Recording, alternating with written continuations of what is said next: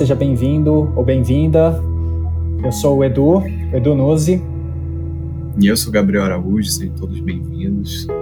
Vamos falar hoje aqui sobre um tema muito, muito importante. É um tema que é muito falado já desde muito tempo. Eu diria até que talvez a maioria dos filósofos aí da nossa história falaram sobre esse assunto, né? E ainda assim, hoje temos, eu sinto que a gente tem muita dificuldade de entender, né, sobre a felicidade.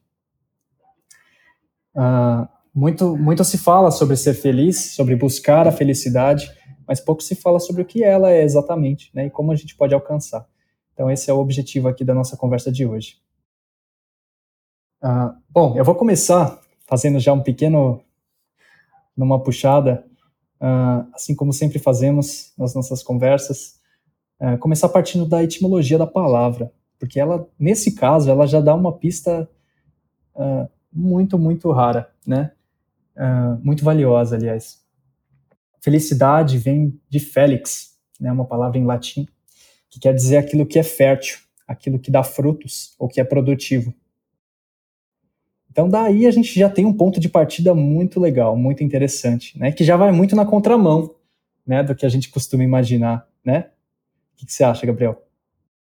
Exatamente, eu acho que felicidade partindo dessa etimologia, ela é perfeita, porque aquilo que é fértil, aquilo que é cultivado, é da ideia de literalmente uma cultura, né? ou seja, cultivar é, é cada ramo, cada raiz, né?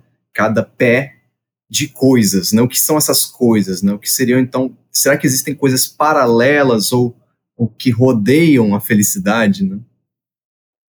E aí eu acho que essa é a questão, porque felicidade ela é um resultado de um cultivo de virtudes que, que estão rodeando essa tal felicidade, né? Então, por exemplo, é possível dizer que uma pessoa que, que não tenha paz ou o mínimo de sossego, ela é feliz? Aí você já começa a questionar. Tu imagina uma pessoa, né, que vive levando, é, sendo chamada o tempo todo, não tem um momento para ela, entende?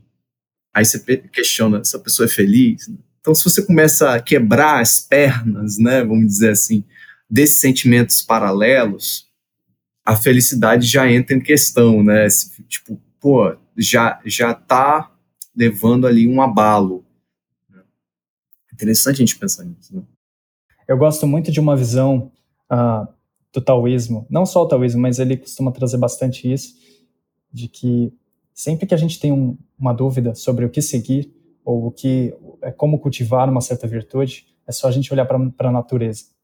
Né? E aí, a, a, partir da natureza, a gente consegue encontrar as correspondências que trazem as respostas, né? de maneira simbólica sempre.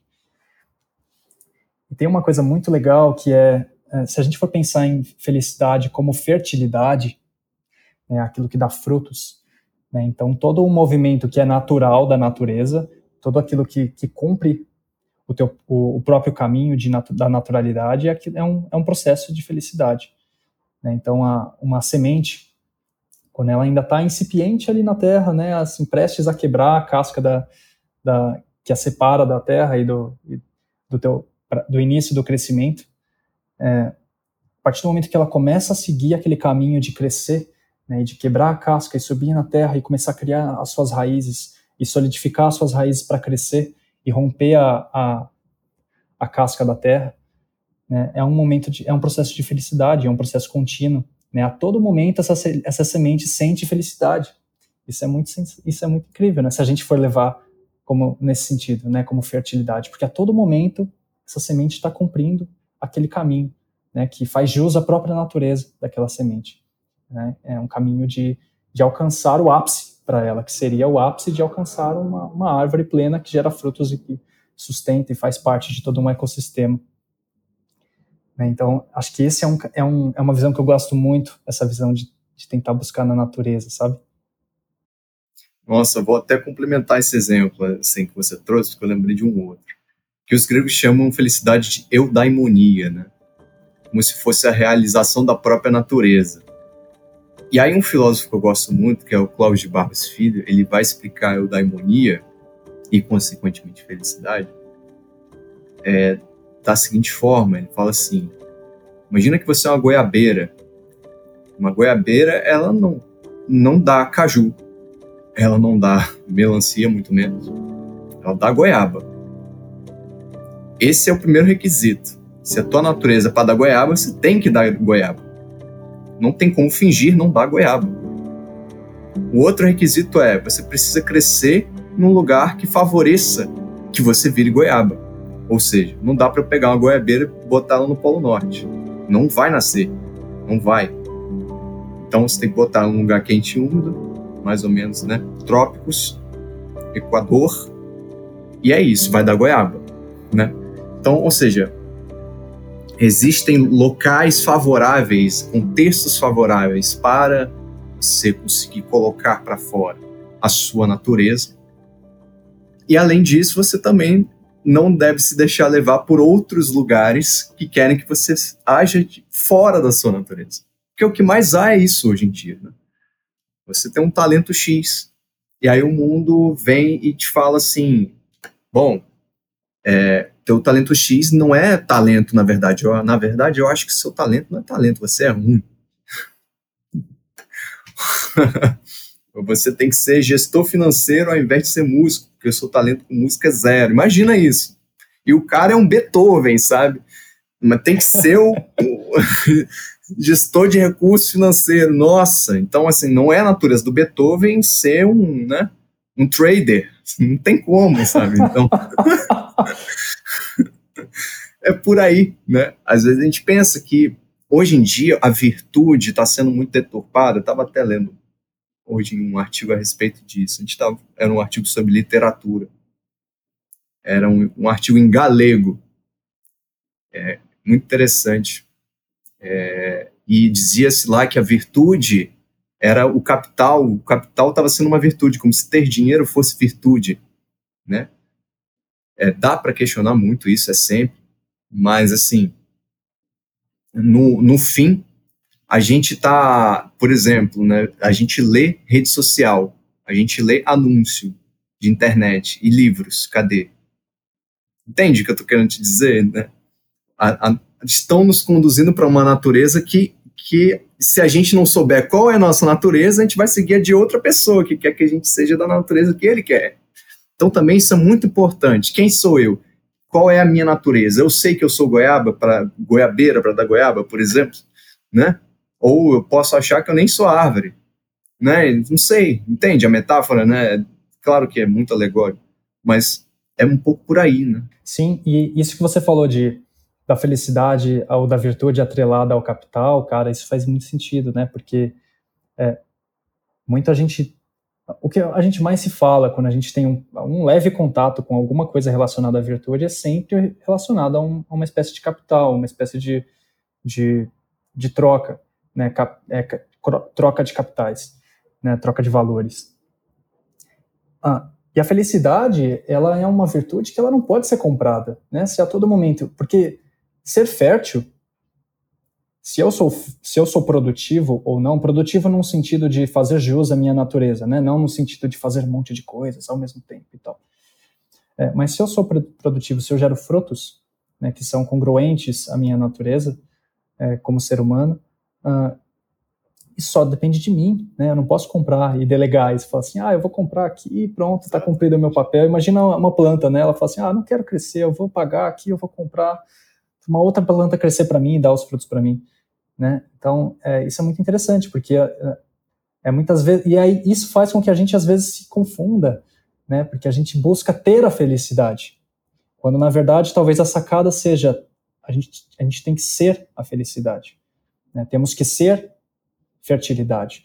Né? Felicidade aqui nesse caso a gente está falando que é felicidade como fertilidade, né? Algo que de novo é fértil, né? E que gera frutos. Né? Então, essa é uma visão muito interessante, né, de que a gente fica buscando muitas vezes isso externamente, né, tentando isso, adquirir isso através de ó, diversas maneiras, às vezes muito doidas, né, tentando uh, preencher esse, essa, esse, esse vazio que é gerado de dentro, né, esse vazio que não pode ser preenchido por nada de fora, né, é, ele é, ele é preenchido por uma manifestação, por uma decisão e uma ação que vem de dentro, do, do é, de, de, mim mesmo, né? Uma forma de eu, de eu me relacionar com o mundo. Achei muito legal isso que você colocou. Uh, aí, eu estava lendo, cara, hoje uma, uma passagem do, do Gibran, eu sempre volto, né, o profeta. Inevitável, né? Para quem não conhece, o profeta uh, Khalil Gibran, é um livro sensacional, é um, do, um dos meus livros favoritos, porque é um livro muito simples, né? Ele tem uma linguagem assim, a princípio, né, muito simples, uma visão muito poética também, né? E assim, ele, ele cria ali um contexto, uma pequena história, né? Simplesmente para trazer ali uma enxurrada de ensinamento, de sabedoria que é impressionante, né? São poucas palavras ali, mas é muito profundo. Ah, e aí tem um capítulo que ele fala sobre o prazer. E aí eu tava com uma ideia de tipo assim, cara, eu tava pensando hoje sobre isso, né? Sobre felicidade, né, tudo mais. Eu falei, putz, mas prazer também é um pouco diferente de, de, felicidade, né? E muitas vezes a gente confunde e tal. E eu falei, aí eu lembrei desse capítulo do Gibran e eu fui ver. E aí eu fui pego na contramão, porque eu, eu lembrava de uma outra coisa, sabe? Assim, eu tinha feito uma outra analogia, uma outra relação na minha cabeça. E aí quando eu fui ver, eu achei sensacional que ele disse que o prazer é o canto da liberdade, mas não é a liberdade. Isso eu achei, cara, muito bonito, sabe? E assim, tem, uma, tem várias outras coisas. Ele, ele, ele cria algumas, um certo raciocínio ali que é muito na contramão, né? Ah, porque o prazer, ele é a diferença do prazer e felicidade. O que, que se você fosse para tentar definir isso, como é que você, o que, que você acha que faria sentido? Um, o prazer Aí, eu sempre lembro do Epicuro, né? Porque tem que tomar cuidado com prazer, né? No sentido que tem, tem dois tipos, né? Tem um prazer é mais perto dos sentidos, no sentido físico, e tem um prazer espiritual. Então, o que é ligado ao físico, a gente às vezes até estigmatiza, né? O prazer sexual, por exemplo, né? O sensual nesse sentido é ligado a esse prazer físico, pode ser deletério se cometido em excesso é, o prazer de, de, de, simplesmente viver atrás de dinheiro, né? É, por exemplo, né? Essa, essa lei do capital que a gente estava falando aqui. Isso também pode, pode trazer é, é, tristeza no fim, né? Porque deixa um certo vazio. Mas tem um prazer espiritual, né? Que aí envolve é, algo um pouco mais próximo do que seria a felicidade de fato para mim. Né? Um, envolve os prazeres, por exemplo, de estudar para você passar no concurso. Isso é um pode ter um caráter espiritual fortíssimo. É, leitura, música, apreciação de artes de forma geral, pensar, filosofia, é, escrever, enfim, tudo vinculado à arte acaba sendo aí. Então eu penso que o prazer é mais uma dessas coisas que compõem essa roda em torno da felicidade, essa constelação, tá? Então, é, prazer no, no sentido físico, né, ele pode sim é, ser feito de espiritual. Né? Então, tem gente, por exemplo, vou pegar o estigma de novo, pra, o prazer sexual, tem gente que utiliza o Tantra, técnicas tântricas, para alcançar, para fazer aquilo um prazer espiritual. Interessante pensar nessa forma, como é que eu subverto algo que é puramente sensual, prazer sensual, no sentido de ser vinculado aos sentidos, à carne, em algo espiritual. Isso é interessante. Isso é um movimento é, de consciência e o que mostra que você está pensando e logo pensamento, atividade mental por conta própria, também é um indício de que seu espírito tá, está trabalhando, né? Você não está se deixando por, se levar por impulsos. Então, isso é uma coisa interessante para se pensar. Então, o prazer seria essa coisa que está na roda da felicidade. É, bom, uma outra coisa que eu poderia pensar Deixa eu ver. A respeito disso. Não sei, acho que é meio que por aí mesmo. Tá? É uma outra coisa que talvez possa ser mais uma questão, que lembrei agora. Boa. Spinoza, é, ele dizia sempre assim que a felicidade, a alegria, era o ganho de potência de agir. Então, toda vez que você está fazendo algo que te instiga, e você sabe quando você poderia passar a noite fazendo aquilo sem dormir, você está gostando, não por obrigação. Então, isso é ganho de potência de agir, portanto, alegria, né? Aí também cabe a gente pensar o que é alegria e o que é felicidade. Será que é sinônimo ou não? Pode ser uma questão para mais adiante. É, e a tristeza seria a perda dessa potência de agir. Né? Então, a, se em certo momento o prazer sensual é exercido em excesso, vamos trazer Epicuro aqui dialogando com Spinoza, sei lá. Se você se dedica simplesmente ao prazer carnal, né? A, a preguiça, por exemplo, é um prazer do caramba, sabe? Já é considerado um prazer. E é a doença do século, vamos dizer assim. Uhum. Brinca uhum. a doença, né? Mas, enfim. É, e se, se é, é, isso não preenche a gente, entende? Então, no fim, acaba, por exemplo, pessoas que caem nessa armadilha de preguiça e não conseguem fazer as coisas que deveriam fazer para o seu progresso financeiro, pessoal, profissional, assim, tudo isso. Então elas caem nessa rede da, da procrastinação, por exemplo. Isso acaba sendo é, um indício dessa. É, vai gerar, né? Vamos botar assim, vai gerar uma perda de potência de agir, porque a preguiça gera frustração, pode gerar tristeza, portanto, perda de potência de agir. Para pensar nesses termos, acho que funciona também é, com mais uma lente de análise aí. O que você acha? Sim, e, bom, você falou de várias, trouxe aí várias referências, né? É, quando a gente fala de Epicuro, eu conheço pouco, né? Uh, Epicuro, para quem não sabe, foi um filósofo que teve uma, toda uma vertente aí epicurista né, da Grécia. Uh, da Grécia, se eu não me engano, né? Ou, isso, uh, é. acho que sim. Acho que é isso sim. e ele, ele tinha toda uma filosofia voltada no que ele chamava, ou do que a gente tra acabou traduzindo para cultivo dos prazeres, né? É, e aí muitas vezes isso foi meio que entendido de uma maneira meio estranha, né? Isso foi meio que desvirtuado. É, e até tem muita gente que tem, que, que tem um certo preconceito, né? Que diz que ele cultivava, ele, ele, ele trazia uma ode ao, ao cultivo dos prazeres físicos, né? E, é, e, eu tenho a impressão de que não era exatamente isso. Né? Eu gostei dessa, dessa, dessa divisão que você fez, né? Os prazeres da alma ou os prazeres da é, carnais, né? Ou materiais.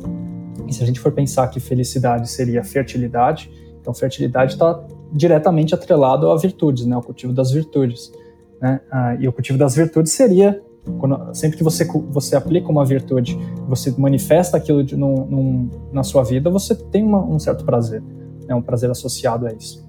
Né? Então, eu gostei muito dessa divisão. Inclusive, voltando agora no Gibran, lembrando agora aqui que quando ele fala do prazer, ele fala um pouquinho sobre isso. Ele fala que existem muitos que, é, por medo de ferir ou de. Uh, uh, acho que é, de, de, ferir o espírito, né, ou de corromper o espírito, deixam de, de cultivar os prazeres necessários, alguma coisa assim. Uh, e aí ele diz que, é, mas quem é que pode, alguma coisa assim, tá? Não vou lembrar exatamente, mas ele diz que quem, quem, é, quem é que pode realmente ferir o espírito? Né? Ele fala assim, o, o roxinol, o canto do roxinol, por acaso, ele ofende ao silêncio da noite? Né? O brilho do vagalume, ele ofende a luz das estrelas? Ele diz que não.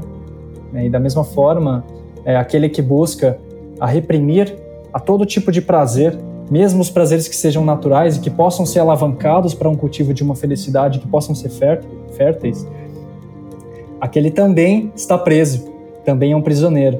Né? E o prazer dele é não cultivar os prazeres físicos, mas é uma espécie de prazer também. É. E aí ele termina, cara, com chave de ouro, falando assim. É, e aí ele faz uma pergunta do tipo: tá, mas e como é, que, como é que a gente pode diferenciar o prazer que é bom do prazer que é ruim? E aí ele fala assim: é só, é só você ir no, no você de novo olhar para a natureza. Né? Você vai num campo, você vai ter logo na tua frente você vai ter uma prova disso. Quando uma abelha ela se aproxima de uma flor e a abelha ela tira o mel, né? Ela tira ali a, a, a seiva, ela tira, tira o mel da flor. Ao mesmo tempo, a flor ela ela cede né, aquilo para a abelha. Então essa troca é uma troca de prazer para os dois lados. Então para a flor, a abelha é um polinizador, né? Então é um dispersor de amor para ela. Para a abelha, a flor é uma, é uma é, significa vida, né? É um, é um elemento que traz mais vitalidade para ela. Então, olhando dessa maneira, é uma relação que traz prazer para as duas partes, mas é uma, uma relação que cultiva vir, virtude dos dois lados. Né? Então, a abelha, quando tira o mel da flor, ela está trazendo vitalidade, né? e também ao mesmo tempo está tá polinizando, ela vai polinizar outras flores, né? Então ela é um mensageiro do amor. É assim que acho que esse é o termo que ele usa. Para a flor, a abelha é um mensageiro do amor, algo assim. É, e eu achei sensacional. E ele fala que, na verdade, é, e é aí que a gente entende a diferença entre o prazer que ele disse, o prazer bom ou o prazer ruim. Né? Ele fala assim: seja como a flor e seja como a abelha, as duas ao mesmo tempo. E dessa maneira você, você saberá qual, qual é o prazer bom e qual é o prazer ruim. É, e eu achei, cara, sensacional isso. Nossa, isso assim foi totalmente na contramão do que eu lembrava, sabe? Eu tava querendo, eu fui procurar essa referência para justificar um argumento e assim, ele quebrou meu argumento e foi na contramão, sabe? Pô, isso é muito interessante, cara. Porque é, existe, existe, existem leis universais, né? Algumas vertentes trazem. Eles fazem, falam muito da, da lei de correspondência, né? Então, se eu recebo um bem, necessário que eu coloque esse bem adiante também. E é isso. A abelha, quando pega o pólen da flor, ela vai espalhando também aquele pólen por ali. E de, daquele pólen também faz o mel. Não sei como é que é o processo exatamente. É, não sei também. Mas você. a gente imagina aqui, então vamos lá. É. Não, mas assim, é, é essa correspondência, né? É, você vê que é uma relação de mutualismo, né? o, que, o que se chama de mutualismo em relações de biologia, enfim, é uma lei de correspondência. Se eu recebo o bem, eu preciso propagá-lo é, ao mundo ou a, e ou aquele ser que me proporcionou o bem. Também é a mesma coisa, né? Você ajuda o ser que te deu, que também te fez bem, você também ajuda o mundo, forma, se for para pensar. E aí, é interessante porque, no fim, muita, existe um posicionamento que eu não gosto muito, que é que é, ah, o ser humano é como se não fosse animal, né? Então, para que olhar para a natureza? Porque, na verdade, aí do alto da nossa arrogância, né? Na verdade, as, é, os bichos, né, as plantas, os animais e tudo isso, eles estão fazendo o que fazem por instinto. Como se não houvesse uma sabedoria embutida naquilo, né? Então, assim, é, será que, na verdade, a gente o, do, da nossa arrogância mesmo, do nosso ego, a gente não está se cegando, né? Para a verdadeira felicidade que está aí, né? Como você trouxe, está aí. É só olhar os campos, né? E as relações entre as espécies que a gente consegue uma pista do que é a felicidade. Sim. É muito isso. Sim, tem. Olha, você falou sobre isso agora, me lembrei de uma história que eu ouvi, se eu não me engano, ouvi da Lucilena Galvão, que é uma filósofa, para quem não conhece ah, em que ela diz, ela conta que tinham dois cachorros. E aí tinha um cachorro que ele estava correndo atrás do próprio rabo. E aí o outro estava só olhando. E aí ele ficou ali um tempo correndo atrás do próprio rabo. Até que uma hora o segundo cachorro virou pro primeiro e falou assim: "Por que, que você está correndo atrás do seu próprio rabo?" Ele fala: "É porque me disseram que a felicidade de um cachorro está no rabo. Então eu estou buscando já faz um tempo alcançar a felicidade, mas eu não consigo." E aí o segundo vira para ele e fala assim: se a tua felicidade está no rabo, por que, que você não faz o seguinte? Caminha para frente, que a felicidade vai estar tá sempre atrás, te acompanhando. É, então, siga um caminho Sim. reto, que ela vai estar tá sempre atrás, atrás de você, te acompanhando.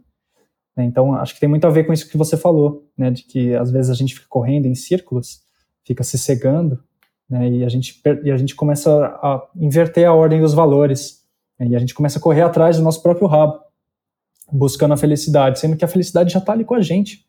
Né? É simplesmente o ato de eu caminhar e sentir que a felicidade me acompanha. Né? É, eu acho essa história sensacional. Nossa, é demais. A Lucilena é ótima. É.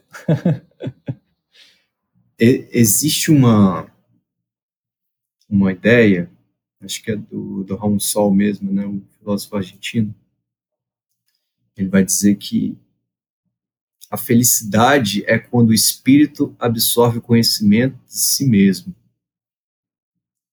Aí eu fico assim, nossa, é o que, que é isso, né? A gente tá falando da, da ideia da, da goiabeira, né? Por exemplo, né? da eudaimonia, de vir a realizar sua natureza. Né? É que, voltando a essa, essa ideia toda, né? eu penso que essa nossa dificuldade de encontrar felicidade é justamente porque a gente é natureza. Nós persistimos em fugir do, das leis que regem a natureza, como já, já falamos. E aí, no fim, a gente não consegue essa tal da felicidade e vive de momentos de prazer que nós achamos que são felicidade, que aquilo representa felicidade, quando não, né? Nos preenchemos dessa fake, essa felicidade fake. Então, é, é muito comum ver, eu, eu, fico preocupado assim, preocupado como se fosse um tiozão mesmo, né? Mas com jovens, né? Que, que muitas vezes não conseguem dizer o que, que, que, que eles querem e aí, o que, que você gosta de fazer? Ah, eu não sei, qualquer coisa. Pô, entende? É, isso aí. As crianças é, e os jovens são os que geralmente deveriam ter a maior consciência do que fazem eles felizes, porque eles estão mais próximos ainda na, da natureza, pelo motivo de que eles não foram reprimidos o suficiente, entende? Para é, os impulsos de felicidade que, que faz ele feliz, sabe? E aí, uma parte da, da, da, nossa vida, né, a gente, a gente sempre, muitas vezes, né, quando não somos bem guiados, seja por ausência de pai, mãe, ou qualquer coisa que seja, às vezes professor que nos ensinou mal, a gente acaba sendo podado. Então, pensa como se fosse uma árvore mesmo, né, você está crescendo, e aí vem alguém e vai te podando, né? Como se você tivesse que erguer galhos e alguém vai lá e poda. Isso aqui me faz feliz. Não, mas isso aqui é errado. Isso aqui não vai te dar dinheiro. Não, mas isso aqui eu já fiz e deu, deu errado. Ah, isso aqui você não faz bem. Vai te podando. Então isso é algo a se pensar, sabe? É... Sim, tem. Eu ouvi outro dia, eu não lembro, não, não sei quem é que disse essa frase, mas que disse que tanto a criança quanto o idoso, os dois estão mais próximos da pureza, porque os dois estão mais próximos da fonte. né? Um está vindo de lá e outro está indo para lá. Né? Então eles estão mais perto, eles conseguem ver a luz é, de mais perto. Né? Ah, e acho que tem muito a ver, né? Acho que isso daria, cara, isso daria um baita de um tema também, né? Essa, hum. porque aí a gente entra na questão do propósito, né? A felicidade. A gente falou aqui sobre fertilidade, sobre ser fértil, né? Mas ser fértil, o que significa ser fértil exatamente? Né? Acho que isso aí abriria também um outro leque né, de, de reflexões aí que a gente poderia falar, porque aqui é, a gente ainda não tem um parâmetro. Né? A gente está falando, aliás, o único parâmetro que a gente trouxe é, o, é a gente enxergar a correspondência da natureza, né? Uhum. É, mas a gente tem, tem, que ter um certo cuidado, né? Até porque você falou um, um, outro, um outro ponto super legal também, você falou sobre a preguiça, né? A preguiça, a raiz da preguiça é a inércia. Né? A preguiça é aquilo que leva, tende à inércia. Então, é um, um, um ser que é preguiçoso, ele quer ficar parado sem fazer nada. A preguiça num ser humano, ela, é, ela não é uma virtude, ela é uma antivirtude. Né? Mas se a gente for olhar para outras cadeias naturais, né, para uma pedra, por exemplo, né, ou para uma planta, ah, uma planta talvez nem tanto, mas uma pedra, um mineral, né, a virtude principal talvez do mineral é a preguiça, é a inércia. Né? É, talvez não a preguiça como a gente entende, mas a inércia sim. Né? Uh, a inércia aplicada, por exemplo, numa porta. Se você tem uma porta ou um sistema de alarme, um sistema de proteção uma, que, que tranca uma porta, é, aquele sistema precisa ser inerte.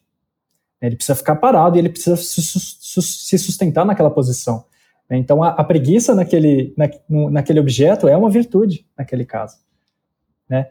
E aí vale também a gente saber aplicar, né? saber também contextualizar as coisas, né? enxergar as coisas na sua, no seu contexto natural e saber também transferir né? e aplicar isso num contexto do ser humano.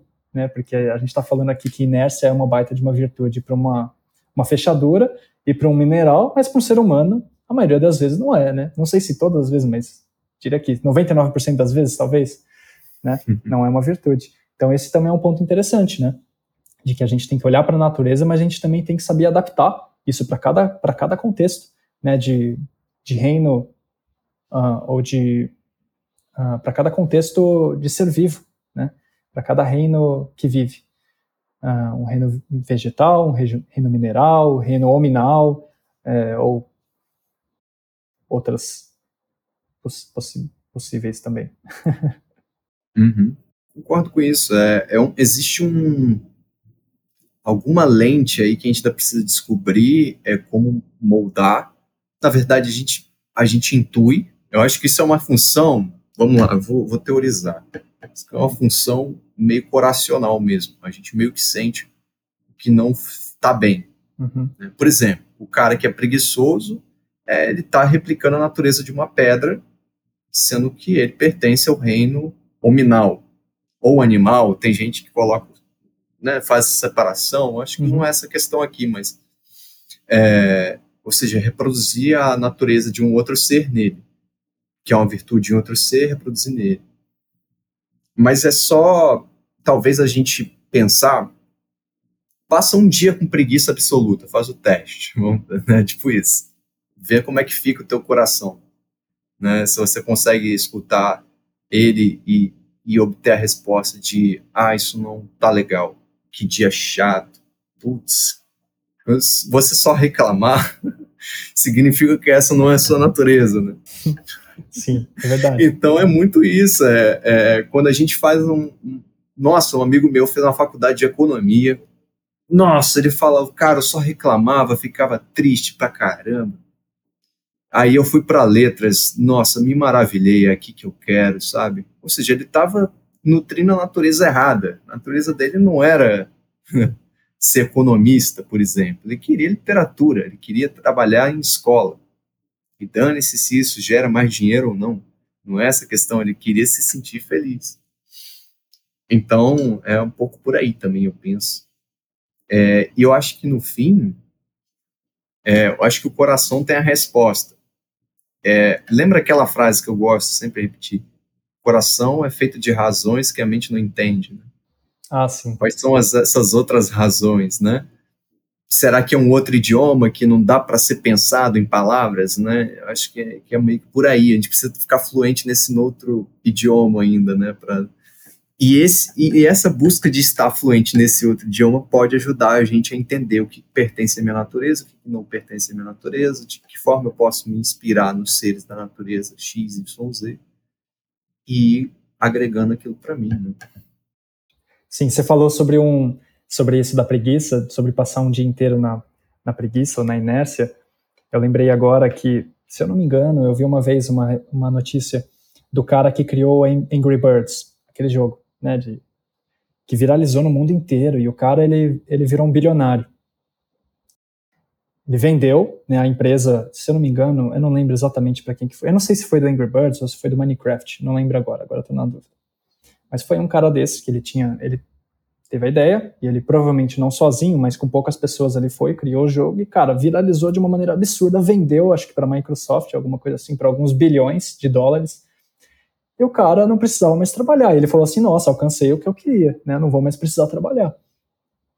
E aí, depois de um tempo, depois de alguns anos, ele, ele foram entrevistar ele. E aí foi essa entrevista que eu vi, em que ele disse que foi a pior coisa que poderia ter acontecido para ele é, ele realmente disse isso. Ele fala, cara, foi a pior coisa que poderia ter me acontecido, porque uh, agora eu eu não tenho o que fazer. Ele fala, quando eu, eu, eu mando mensagem para os meus amigos, eles estão sempre trabalhando, eles nunca podem. Quando eles podem, eu não posso, né? Porque eu tô, eu não tenho como, como preencher o meu tempo. E aí ele fala que isso foi a pior coisa que poderia ter acontecido para ele, porque de novo, talvez tenha ficado um pouco mais evidente essa sensação de que ele não estava sendo fértil né? Não estava cumprindo aquilo que ele poderia cumprir como natureza, com a própria natureza que ele tinha, natureza humana. Né? Estava ah, querendo. Ah, tem uma outra coisa também que eu acabei de lembrar. Eu vi também um outro dia um, um estudo. Eu ouvi dizer, né, eu ouvi falar de um estudo que fizeram, de que parece que as pessoas, quando, quando se aposentam, um período de até dois anos, é o período que tem mais, mais mortalidade. Nossa que as pessoas mais morrem. Isso é muito interessante, né? Tipo, porque se a gente para para pensar, a maioria das pessoas faz o quê? Fala assim: "Ah, cara, eu quero ganhar muito dinheiro para depois não fazer nada. Eu quero me aposentar e não fazer. Eu não vou fazer absolutamente nada. Né? Quantas pessoas não realmente cultivam isso, né? E, e, realmente buscam aquilo como, como uma meta de vida, né? Imagina isso cultivado de uma maneira assim por anos e por décadas, né? Que quando ela alcança aquele momento, ela, ela se aposenta, ela o corpo entende e fala assim, beleza, vamos, não vamos fazer nada. O que, que é não fazer nada? O corpo para de funcionar. Exato. Então é muito louco isso, é muito interessante. Né? Perda de potência de agir. Exato, é, eu achei muito bom essa definição também. É, cara, isso é muito interessante de pensar, porque teoricamente você está realizado, você aposenta, pronto, tem mais o que fazer mesmo, né? É, é isso que se pensa. É, tem gente que fala assim, pô, quando eu me aposentar, eu vou ser feliz. Hum. É, ainda tem essa, né? Sim. Eu vou cruzar o, a América de uma ponta a outra, de moto, a Harley Davidson, vou ser feliz nesse momento. Nossa, vai nessa. Porque também tem essa coisa, né? Sempre é prometida a felicidade em alguns, algum estágio acima do que o que você tá. Sim, é, é verdade. Não sei se é sempre no próximo. É sempre no próximo. É sempre no próximo. Pô, cara, chegou no sexto ano do ensino, no ensino fundamental, cara, quando tu chegar no ensino médio, você vai ver, caraca, você vai viajar no, no viagem de formatura, chegou no ensino médio, é tudo de bom. Nossa, não é não, cara. Chegou na faculdade também não é, cara. Nossa, quando você conseguir um emprego, você vai ser feliz. Nossa, daqui a pouco você vai ter que caçar metas e não sei o que para subir. Também não vai. É, é isso. isso também é estranho. Até que chega um momento que você pensa, ah, agora sim, pelo menos uma verdade tem que ter. Depois de sempre terem me prometido a felicidade, quando eu me aposentar, agora sim, eu vou ser feliz. não rola. Eu acho que, que é muito isso, né, cara? Eu fico pensando assim, na, no meu ciclo de convívio, tem uma pessoa que se aposentou e conseguiu ser feliz. Está sendo, nesse momento. Com seus quase 90 anos de idade, ela se aposentou em torno dos 60 e pouco, mas trabalha ainda com cultura, produção cultural, como se não tivesse se aposentado. Não conseguiu largar, porque ela respira isso. Não dá. Você olha para a casa da pessoa, é um museu assim de, de cultura, sabe? É impressionante. Aí você pensa, se ele não tivesse exercido isso mais, ele morreria instantaneamente, assim tem como. É, ele estava realizando. Quando alguém realiza sua natureza, sua própria natureza, não tem como. A pessoa não se aposenta. É verdade. Pode até se aposentar formalmente, mas ir para a inércia jamais. Assim. Impressionante. Sim. pessoa, essa pessoa ela acorda às 5 da manhã para escrever, para ir mandar os e-mails dela, para fazer os contatos dela com produção cultural e tal, parcerias com música produções poéticas. Poxa, isso para mim eu olho e falo assim, cara, ideal, cara. Olha a pessoa realizando aí sua potência de agir, sua, sua felicidade. Né? Sim, faz muito sentido, né? Se a gente parar para pensar nas leis naturais, nenhuma delas se aposenta, né? A gravidade não fala assim, nossa, chegou minha hora, vou parar de funcionar agora, né? O, uhum. Então, isso é, isso é uma, uma coisa interessante, né? Que a gente tem essa visão de que a gente precisa produzir o mínimo possível para você conseguir se, se, aposentar o mais rápido possível para depois não fazer absolutamente nada. Isso é uma, uma lógica tão engraçada, né? Se a gente para para pensar dessa maneira. E aí, assim, é claro que a gente também não está falando aqui de que temos todos que ser workaholics, no sentido de produtividade, de claro. trabalho, de fazer coisa para caramba e varar a noite, não sei o que lá. Acho que também não é bem por aí.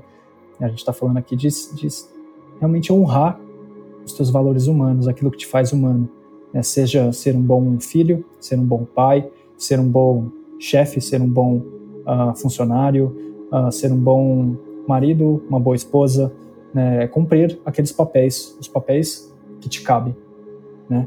É, ou os papéis que você busca também, né? Uh, e honrar toda essa natureza, né? Tipo assim, a natureza como filho, como pai, como empresário, como funcionário, como namorado, esposa, é, seja o que for, né? A cada relação, a cada passo, que seja honrado e que a gente lembre que a felicidade está acompanhando a cada passo que a gente dá, né? Esse que é o importante. Ah, mas que a gente precisa caminhar, né? Exato. É, esse, que é o, esse que é o importante, que a gente continue garantindo a, o, o, movimento e a, e a o, o desenrolar dessa nossa natureza, né, que ela só se, só se desenvolve em movimento.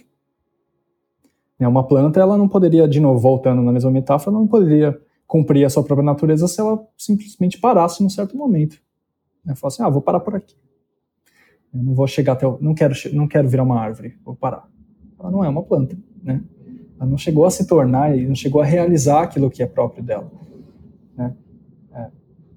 Tem até uma, uma frase legal né, dos, dos egípcios que diziam que o teu nome interior está no teu horizonte. Tem muito a ver com isso. Né? Aquilo que eu busco, aonde eu almejo, almejo chegar, esse é o meu nome. Né? Eu busco ser uma pessoa mais íntegra, eu busco, sei lá, ser uma pessoa mais serena, uma pessoa mais uh, paciente, uma pessoa mais amorosa, seja o que for.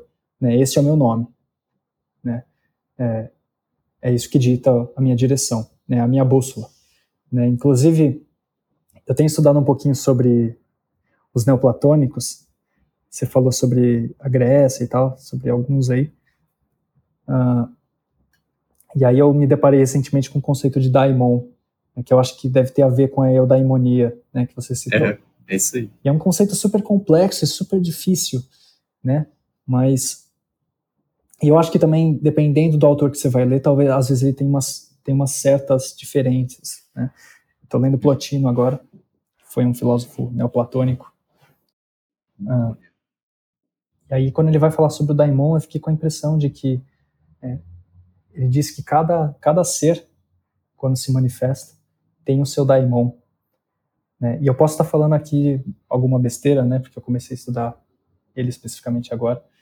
Mas eu fiquei muito, eu achei uma ideia muito bonita, porque é como se fosse assim, a partir do momento que um ser se manifesta, ele já vem, já recebe uma bússola.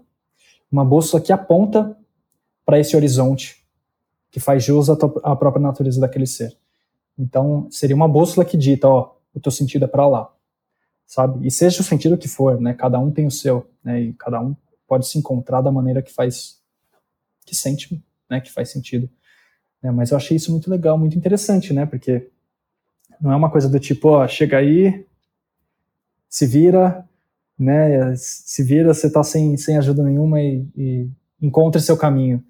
Né? Eles dizem muitas dessas traduções, eu acho, o que eu acho mais, mais bonito, uma das coisas que eu acho mais bonitas de, dessas tradições é que elas dizem que existe sim uma bússola interna.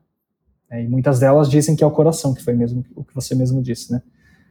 Ah, que o, o, coração, a partir do momento que a gente consegue silenciar e entender, aprender a falar a língua do coração, como você, você disse que eu achei sensacional, é esse momento que a gente consegue ouvir essa bússola interna. Essa bússola interna que nos direciona para aquilo que faz jus aquilo que realmente somos, ou seremos, nesse caso, que seria, nesse caso, a mesma coisa. Né? Eu sou aquilo que serei. Uau! Eu penso muito nessa questão do coração como bússola, é, eu penso muito também na, na ideia, eu sou daqueles que acham que existe alma e existe espírito. Uhum. E mais, né? Tem subdivisões também, a galera fala. Mas ainda não me aprofundei nada disso, nessas subdivisões. Mas tem uma. Eu falei aqui antes uma frase de que mais ou menos assim, né? O ser, ele consegue alcançar a felicidade quando o seu espírito absorve conhecimento. Então, o que é esse conhecimento também que se absorve, né? É preciso haver um conhecimento para interpretar a voz do coração e aí você ser guiado. Também existe isso. Hum, e além disso, né? Pensando na, na alegoria do, do cachorro aí, que eu fiquei te falando, falei antes que você fez, achei interessantíssima essa história da Lucelena, da professora Lucelena. Imagina se tivesse um outro, um terceiro cachorro na história, que fosse o cara que ele é tão esquecidão, ele é tão jogado para terceiro plano, porque ele é o cara que dorme, só dorme, só né, não, não levanta para fazer nada, traz água aí para mim, faz comida, faz, sabe? Ele fica quieto, só dormindo, né? Então existe o cara que não anda, está parado, preguiçoso, zero é, de movimento, nada. Existe o cara que corre atrás do próprio rabo, anda em círculos, mas anda, só que em círculos. que pode ser aquele que caça felicidade em virtudes vazias, que não são virtudes. Né? E aí, sei lá, o cara quer muito ter dinheiro, e aí ele tem dinheiro, como esse, esse cara que você trouxe da história, e aí ele descobre que ter dinheiro não é felicidade, né? Ele precisa ocupar o tempo dele com outras coisas. Então ele é triste, mas tem muito dinheiro. E aí, dinheiro traz felicidade? Não necessariamente. Então ele é o cara que correu atrás do próprio rabo, né, vamos dizer. É, e tem esse outro que anda com o rabo, que seria a felicidade estaria no rabo dele acompanhando. E esse sim, né? Então a felicidade é, não é o. Vou, vou, reformular uma frase do Gandhi, né? Felicidade não é o objetivo, a felicidade é o caminho. Então é mais ou menos isso, né? Vou, é, trazer exatamente. Mas é a mesma ideia da paz, que é uma das virtudes que estão ali na, na, rotacionando esse centro que é a felicidade. Ele, o Gandhi vai dizer isso: a paz não é um objetivo, não é o fim, né? a paz é o caminho, uma coisa assim. Você me corrige depois que tu souber. Sim, eu acho que é isso mesmo, eu não lembro também, talvez, não tenho certeza. Ah, tem uma coisa muito legal que eu, me veio agora na cabeça, ah, que é a própria infelicidade daquele cara né, que a gente estava falando agora, que virou bilionário e tal, e ainda assim era muito infeliz. A própria infelicidade dele, já na, na verdade, já é uma bússola que aponta para a felicidade dele. Né? Esse é um ponto muito, muito legal também, porque se a gente. Aí voltamos para a analogia do cachorro. Se, se a felicidade. Estamos dizendo aqui a felicidade, na verdade, é o rabo do cachorro. No, para o cachorro, o cachorro achava que a felicidade estava no rabo dele. Né? Mesmo nesse caso, a felicidade está sempre com ele. Né? É só uma questão dele saber ou não. Né? Então, a própria infelicidade dele já é uma bússola que aponta para ele, fala, cara, tem alguma coisa errada. Né? Então, isso já é uma coisa muito interessante. Inclusive, aí, de novo, voltando também agora no capítulo lá do, do profeta, do, do Gibran, eu estou trazendo isso várias vezes porque isso está fresco. Eu estava lendo e eu fiquei, caraca. Ah, ele disse que o próprio fato de.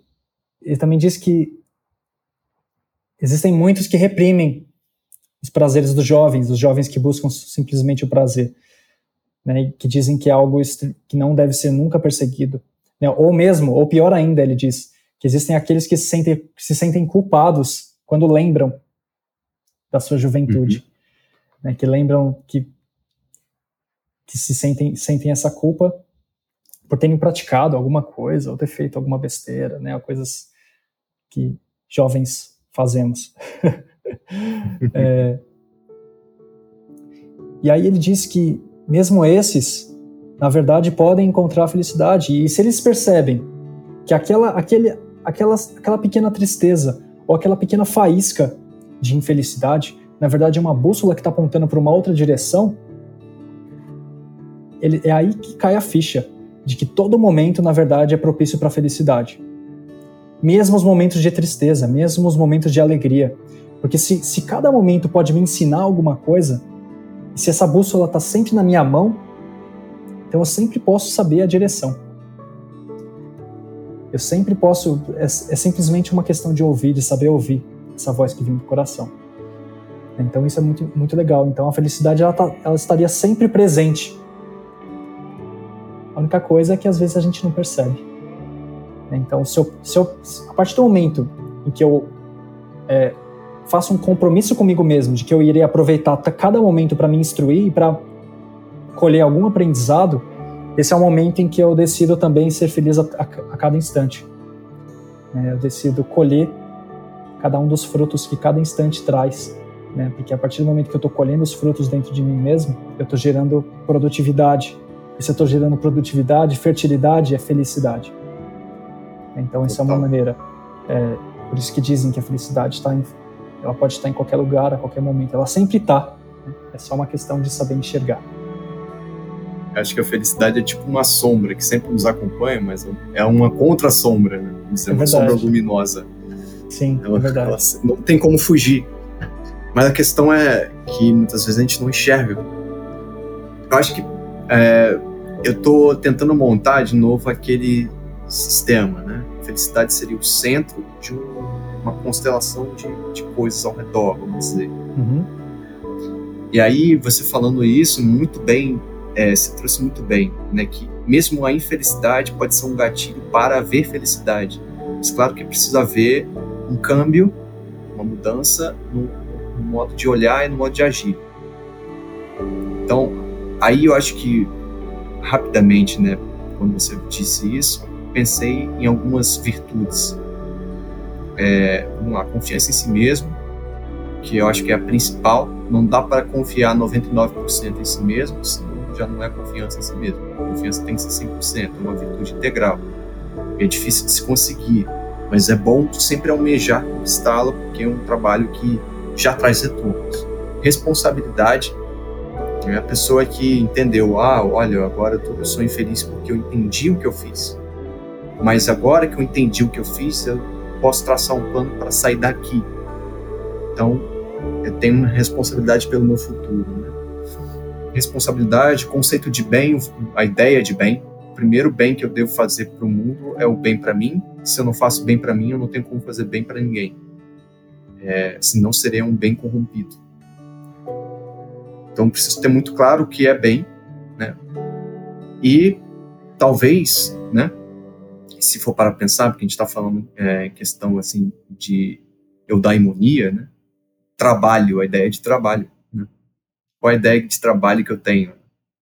A trabalho que eu vendo o meu tempo, é, me martirizando para conquistar um dinheiro X que é irrisório, que não dá para viver, ou eu posso Claro que existe essa noção e é dominante, mas será que eu não posso, em um certo momento, trabalhar com o meu daimon interior, né? Vamos colocar assim, já que você trouxe muito bem, ou seja, com a minha natureza, se depois de tanto é, cair na vida, é, como esse cara aí que você trouxe, esse exemplo é ótimo, né? O cara tem dinheiro, mas não é feliz. E se ele pega o daimon interior dele, inventa um outro jogo, ou se ele gosta de escrever livros, se ele não lança um livro, se ele conseguir né, é, trazer um pouco da natureza dele interna, alguma coisa que ele gosta realmente de fazer e colocar em jogo, ele vai ressignificar para ele a ideia de trabalho, né, trazer de novo e trabalhar essa questão nele. Então, confiança em si mesmo, responsabilidade, conceito de bem, ideia de trabalho. É, são algumas coisas que me vieram, né, que podem ajudar a compor. É, enfim, o que você acha? É, eu acho, eu acho que faz todo sentido e eu acho ótimo, porque isso abre um leque de caminhos para próximas conversas. Foi uma baita de uma deixa, eu acho, também. É, é, estamos chegando aqui quase uma hora uh, de conversa. Uh, eu acho que a gente já poderia talvez ir finalizando. O que você acha? Concordo é um bom tamanho. É, quer, quer trazer alguma última consideração antes da gente encerrar? Acho que, além disso, né, felicidade, de novo, tem a ver, vou deixar uma outra deixa, né, que você já trouxe ao, ao longo da conversa, isso tem a ver com propósito, né? Porque propósito, para mim, é, vamos lá, eu, eu, tenho uma mania de olhar as coisas, do, nós temos, né, eu e Edu, de olhar as coisas uma coisa, de uma uma forma poética, né? Os conceitos de uma forma poética. Então a gente às vezes faz trocadilho, traz coisas de outras línguas para montar uma concepção um pouquinho mais profunda e mais individual, mais a ver com a nossa eudaimonia, né, do próprio conceito, né? Então, propósito para gente, para mim, né, por exemplo, é, eu gosto muito dessa primeira partícula prop, né? Em catalão é perto, significa perto. Eu gosto muito de, de, de catalão, acho muito poético ali. Então, propósito acaba aquilo, sendo aquilo que é estar perto de você o tempo todo. Como assim perto? Perto no sentido de te acompanhar. É aquilo que nutre boa parte dos seus pensamentos ao longo do dia. Né? Se nutre boa parte dos seus pensamentos ao longo do dia, quer dizer que você está cultivando alguma coisa. Então, tem uma coisa do, da raiz de felicidade aí no meio. O Félix, né, o cultivo é, essa coisa, é, essa alegoria com a própria cultura mental, né? O que, que eu estou cultivando aqui dentro? Né? São esses pensamentos. Esses pensamentos vão nutrir minhas ações, meu modo de ver o mundo. e, consequentemente, tem a ver com a minha própria eudaimonia, né, o meu próprio eu. Né? Então, né, é, tem um pouco essa questão. Talvez a gente possa né, aprofundar um pouco mais isso em um futuro podcast. Aí, com toda certeza, eu acho que é um tema muito bom, muito propício, eu acho. Ah, eu, para antes de encerrar aqui, gostaria de trazer um, um poema que você já conhece. É um poema que se chama Felicidade, que está no meu, no meu primeiro livro, Serenidade. Estava dividido.